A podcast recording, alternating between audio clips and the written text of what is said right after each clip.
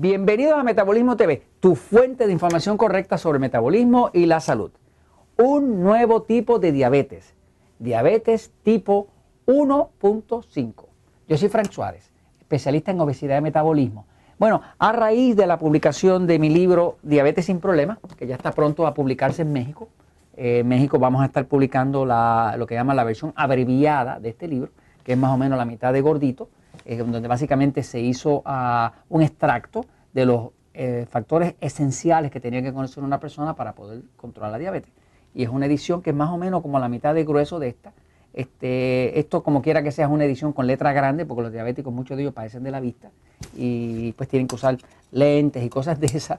Así que eh, quisimos hacer una, una, versión muy ilustrada, con imágenes, con letras grandes, para facilitarle la lectura a un diabético o al ser querido que cuida al diabético. Pues entonces, hay un tipo de diabetes que se ha estado hablando en la literatura científica en los últimos dos años, que es lo que llaman diabetes LADA. LADA, voy un momentito a la pizarra para explicar lo que es la diabetes LADA, que es diabetes 1.5. ¿okay? Entonces, eh, hablemos de esto, fíjense. La mayoría de la gente sabe que el diabético más común y corriente es el diabético de diabetes tipo 2 que le llaman diabetes eh, de resistencia a la insulina. Es un tipo de diabetes donde la persona, ¿verdad? Todavía tiene un páncreas que funciona, el páncreas está por aquí, y el hígado, por alguna razón, está resistiendo a la insulina que produce el páncreas.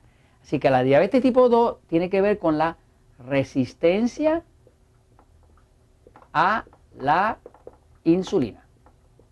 Mucha gente piensa que el diabético tipo 2 lo ve inyectando insulina y piensa que es que su cuerpo no produce insulina. Es todo lo contrario. El diabético tipo 2 tiene exceso de insulina. Lo que pasa es que tiene tanta que ya el cuerpo la ignora. O sea que cuando el cuerpo encuentra demasiado de cierta sustancia, empieza a desregularse, tumba los receptores y ya no los recibe. Eh, casi casi es como si usted tuviera una persona llamándolo todo el tiempo, llega un momento que usted no va a querer eh, contestar el teléfono. Porque, y así mismo pasa cuando hay exceso de insulina en el cuerpo, eh, el cuerpo resiste a la insulina. Así que los diabéticos tipo 2, la mayoría de ellos, que es la gran mayoría, se calcula que más o menos el 95% de los diabéticos, ¿ok? 90-95% de los diabéticos padecen de diabetes tipo 2. Ahora, luego está la diabetes tipo 1.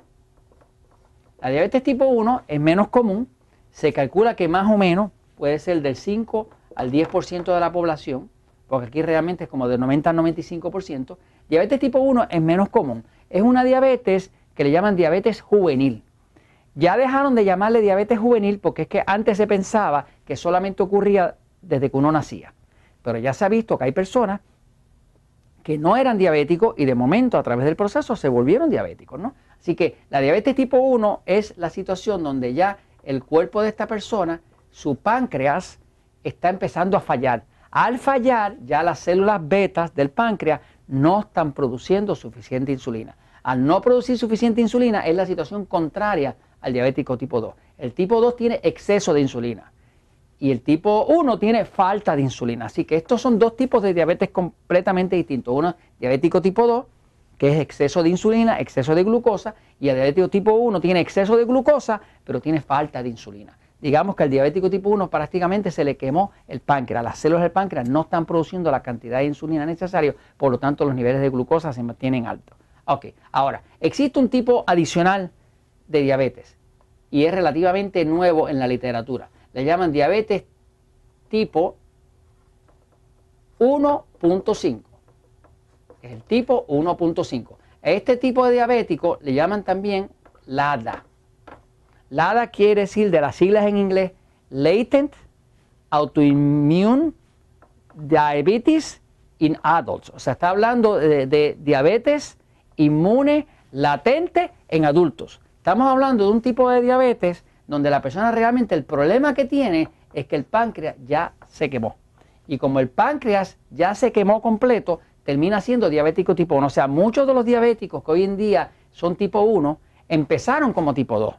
Pero ¿qué pasa? Al no detectársele que ya tenían problemas con el páncreas, siguieron dándole medicamentos como si fueran diabéticos tipo 2 nada más y eventualmente se convirtieron de diabético tipo 2, pasaron a diabético tipo 1, o sea, porque llegaron a quemar el páncreas. Así que esto es una condición de diabetes que es progresiva, o sea, la persona primero le detectan tipo 2, diabetes tipo 2, ¿ok?